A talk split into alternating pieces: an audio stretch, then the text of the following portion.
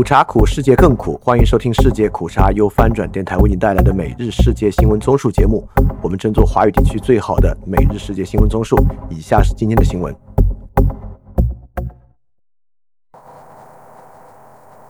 以下是今天六月二十五日的新闻。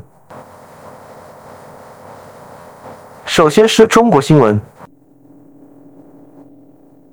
工程院院士解释水稻上山，对于中国工程院院士朱有勇提出的水稻上山想法，引发部分网民批评。中国官方解释，水稻上山实际上是一种杂交稻于洋旱种的栽培技术，并称不存在网民质疑的开山造田、毁林造田等情况。面对《农民日报》记者提问，很多人不理解朱有勇的水稻上山想法，并质疑山上种水稻不切实际的问题。不具名的负责人回应说。水稻上山实际上是一种杂交稻于洋旱种的栽培技术，就是把山下水田的杂交稻品种引到山上旱地种植，像种玉米一样种水稻，不用套田，不用育秧插秧，也基本不用浇水灌溉，还能有较好的产量。下一条新闻：韩国减少中韩航班数量。在中韩两国关系紧张的背景下，韩国的一些航空公司据报以需求下降为由。暂停部分飞往中国的航班。彭博社星期六引述韩联社报道，行业消息人士称，大韩航空将从八月一日至十月二十八日暂停京浦北京航线。大韩航空也将从八月九日至十月二十八日暂停从京浦往返厦门的航班。另一家韩国航司韩亚航空将从七月六日起暂停京浦至北京的航班，并从七月八日起暂停仁川、深圳的航班。从仁川往返西安的航班则已经从六月二十日起暂停。汉阳航空将在十月二十八日恢复所有暂停航班。下一条新闻：新西兰总理访华。中国官媒新华社报道，新西兰总理希普金斯应中国国务院总理李强邀请，将从星期天起访问中国。据新华社星期六报道，希普金斯将于六月二十五日至三十日对中国进行正式访问。并出席在天津举行的第十四届夏季达沃斯论坛。夏季达沃斯论坛将从星期二至星期四在天津举行。李强将于二十七日出席论坛开幕式，并发表主旨演讲。下一条新闻：意大利大使称，意大利退出“一带一路”将不利意大利形象。针对意大利有可能在今年内宣布退出“一带一路”，中国驻意大利大使贾贵德称。“一带一路”是彰显双方政治互信和合作战略水平的平台。如果贸然退群，对意大利形象、可信度和合作将造成不利影响。贾桂德星期五接受意大利浏览量最大的线上新闻网 FanPage 专访。中国驻意大利大使馆官网星期六公布了专访实录，针对意大利有可能终止“一带一路”谅解备忘录，贾桂德称，中意“一带一路”谅解是一份互利共赢的合作文件。而不是一方对另一方的恩赐。中意关系在签署量背后，战略水平进一步增强。意大利在中国外交关系中的优先地位，中意关系在中欧关系中的地位显著提升，产生了许多直接和间接利好效应。下一条新闻：中国军机跨越中线，抵近二十四海里线。台湾国防部通报，发现八架次中国大陆军机星期六飞过海峡中线。抵近至台湾哈二十四海里临接线处。综合台湾中时新闻网、幺虎新闻和路透社报道，台湾国防部星期六通报，当天早上陆续侦获中国大陆歼十、歼十六个机型军机，十九架次出现在台湾海峡附近，其中有八架次突破海峡中线，并抵近台湾海岸二十四海里临接线处，另有五艘大陆军舰配合执行联合战备警巡。然后是亚洲新闻。美国致电韩方沟通访华事宜。韩国外交部周六表示，美国国务卿布林肯致电韩国，讨论他本月访华的结果。韩国是美国在亚太地区的主要盟友。布林肯访华期间会见了习近平和中国其他高级官员，双方同意缓和激烈竞争，避免演变成冲突，但未能取得任何重大突破。韩国外交部声明称。布林肯告诉韩国外交部长朴正，他与中方进行了坦诚、务实和建设性的对话，并希望尽可能详细的解释访问结果。首尔方面还表示，布林肯和朴正决定继续就与中国的关系进行沟通，并呼吁北京在朝鲜停止挑衅和实现无核化方面发挥建设性作用。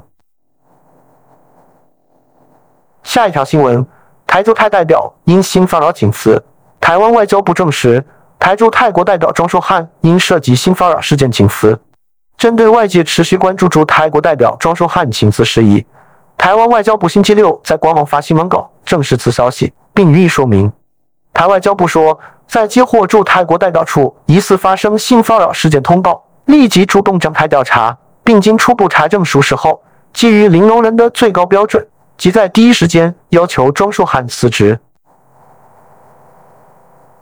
下一条新闻：国民党抨击民进党无度扩大福利赤字，台湾明年债务估计超过七兆新台币。国民党立法院党团在记者会上批评民进党总统参选人赖清德大撒币政策买票，让中央政府财政继续恶化，窄留子孙。据东森新闻网报道，台湾副总统、民进党总统参选人赖清德星期二抛补助私立大专生每年学费二十五万新台币元。隔间行政院长陈杰仁加码三项配套措施，包括高中职学费全免。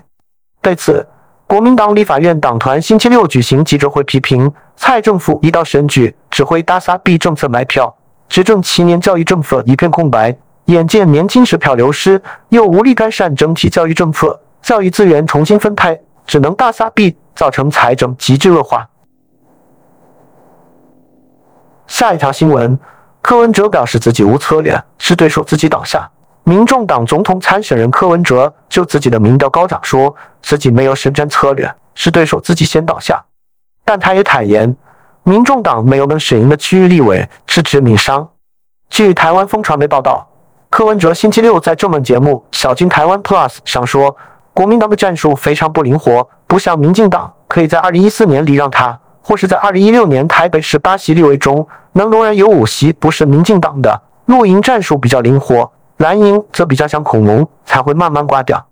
谈及自己目前的选举战术，柯文哲表示：“我比较自然，我通常哪有什么战术，我每天站着挨打，因为自己的战术是挨打，每天都被打，所以很耐打，打到后来对于手都没力，自己倒下去。”我们关注财经方面。温旅部公布端午旅游成绩与五一结构相同。中国文旅部公布，二零二三端午连假国内旅游出游一百零六亿人次，按可比口径恢复至二零一九年同期的百分之一千一百二十八。国内旅游收入三万七千三百一十亿元，相当于二零一九年可比的百分之九百四十九。交通运输部公布，六月二十二至二十四日，全国公铁水和民航共发送一万四千零四十七万人次。比二零一九端午连假下降百分之二百二十八，高速公路小客车九千八百一十三万辆，比二零一九年增长百分之两千四百八十五。稍后是俄乌战争，瓦格纳兵变来也匆匆，去也匆匆。俄罗斯总统新闻部门称，二十四日上午，俄罗斯总统普京向白俄罗斯总统卢卡申科通报俄国内局势。两国元首统一采取联合行动。卢卡申科此后通过自己的渠道了解了情况，并在普京的同意下与瓦格纳集团负责人普里戈任举行一整天的谈判。双方达成不允许在俄领土上发动血腥屠杀的共识。普里戈任接受了卢卡申科提出的瓦格纳集团停止推进并采取进一步措施缓和紧张局势的建议。双方形成一份对各方有益且可接受的解决方案。这一方案可为瓦格纳武装人员提供安全保障。随后，卢卡申科再次与普京通电话，通报谈判结果。普京表示支持，并感谢卢卡申科所做的工作。普里戈任稍晚时候表示，虽然瓦格纳组织部队距离莫斯科仅二百公里，但他决定停止瓦格纳在俄境内的行进，兵，掉头返回野战营地。我意识到让俄罗斯人留下所需承担的责任，因此我们调转纵队。按计划返回营地。根据社交媒体上的视频，瓦格纳集团离开顿河畔罗斯托夫时，人们发出欢呼声，还有人和车上的普里戈任打招呼、握手。罗斯托夫州州长瓦西里·戈卢别夫随后说，瓦格纳部队已经撤出顿河畔罗斯托夫，并前往其野战营地。俄总统新闻秘书佩斯科夫说，普京已经保证普里戈任能够前往白俄罗斯，并将撤销其刑事立案。从最初就拒绝参加叛乱的瓦格纳人员将能与俄国防部签署合同。参加二十四日行动的瓦格纳人员也不会被起诉。因叛乱行动而宣布实施的反恐行动将在近期取消。他还强调，二十四日发生的事件不会影响俄对乌克兰特别军事行动进展。贝斯科夫还称，卢卡申科和普里戈任的谈判没有提及俄国防部人事变动，称这是总司令的专属特权。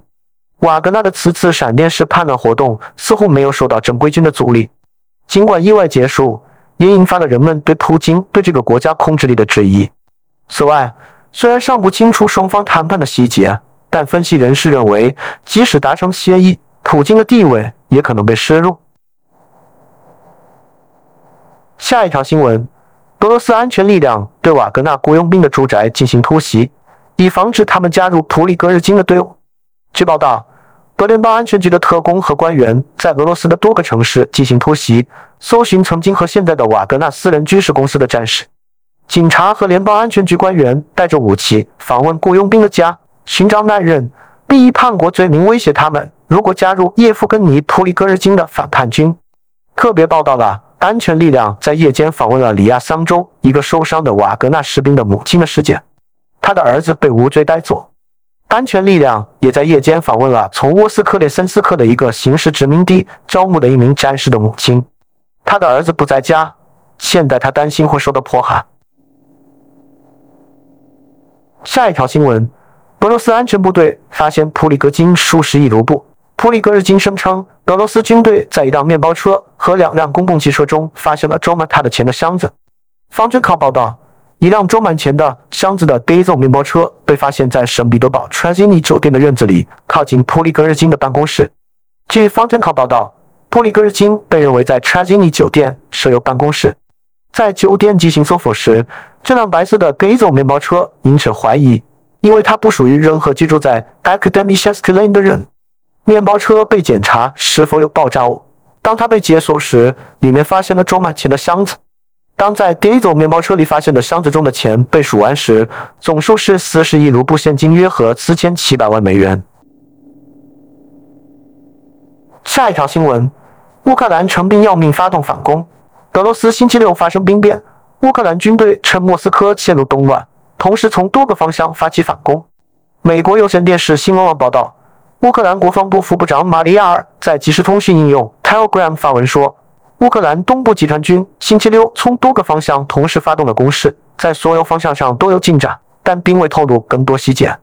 另据法国网报道，马里亚尔在文中列出的进攻方向包括巴赫穆特、奥利科沃、瓦西里夫卡。博赫达尼夫卡、亚西德涅、克里西夫卡和库尔迪尼夫卡等地。下一条新闻：乌克兰占领自2014起的俄控领土。乌克兰军队接管了自2014年以来由俄罗斯控制的克拉斯诺霍利夫卡附近的几个位置。在塔夫利亚方向，防卫部队击毙了104名占领者，打伤了202人，并俘获了两人。塔夫里亚防卫部队联合新闻中心发言人瓦列利希尔申在乌克兰通讯社的电视马拉松节目中说道：“在塔夫里亚方向，我们的部队和突击单位继续在指定地区进行攻势行动。我们正在取得进展，巩固我们的阵地，清除地雷，并取得实实在在的结果。但我们还不打算谈论结果。相应的，俄罗斯占领军在这里的行动性质并没有改变，他们的目标是阻止我们的进一步推进。”过去一天，敌人的人员损失严重，幺零四人无法恢复的伤亡，二百零二人未生伤亡，以及两人被俘，摧毁了三十四个武器和军事设备单元。发言人说。下一条新闻：普京被哈萨克斯坦总统拒绝。普京致电哈萨克斯坦总统，但他说最近的事件是俄罗斯的内部事务。哈萨克斯坦总统卡塞木·乔马尔特·托卡耶夫与俄罗斯总统进行了电话交谈。弗拉基米尔·普京向他简述了他的国家的情况。卡塞木·乔马尔特·托卡耶夫指出，正在发生的事件是俄罗斯的内部事务。翻评不仅是哈萨克斯坦，昨天伊朗也拒绝了俄罗斯。最后真正帮忙的还是卢卡申科。最后是世界其他新闻。德国通过移民法案，吸引更多工作者。德国联邦议院周五终于通过了一项新的移民法改革草案，旨在鼓励更多欧盟以外的人来德国工作。中左翼的社民党内政部长费泽尔周五上午在议会介绍政府计划时表示，这项法律草案将会确保德国的繁荣。不过，他补充说，只有在执行过程中拆除官僚障碍，该方案才会发挥作用。他说。如果必须填写十七份不同的申请表才能让新的护理人员进入德国，这是不可接受的。最大的反对党保守派的基民盟和基社盟联盟对政府的一些想法表示欢迎，尽管他们批评了降低外国工人资格门槛的计划。来自基社盟的林霍尔茨表示，降低必要的德语水平的计划只会吸引到低技能工人。下一条新闻：加拿大遭遇招聘野火消防员的困难。加拿大仍在与有史以来最猛烈的野火季抗争，但由于劳动力市场紧张和工作的艰难性质，招聘消防员变得愈发困难。路透社针对加国十三个省和地区的调查显示，加拿大雇佣了大约五千五百名野地消防员，数据不包括未被反馈的偏远渔工地区。加拿大野火专家弗兰尼根说：“这一数字比加拿大所需消防员人数少两千五百人。”他指出。扑灭林火是一项艰苦、需承受高温和烟熏火燎的工作，而且可能存在对健康的长期影响。招聘和留住人才越来越困难了。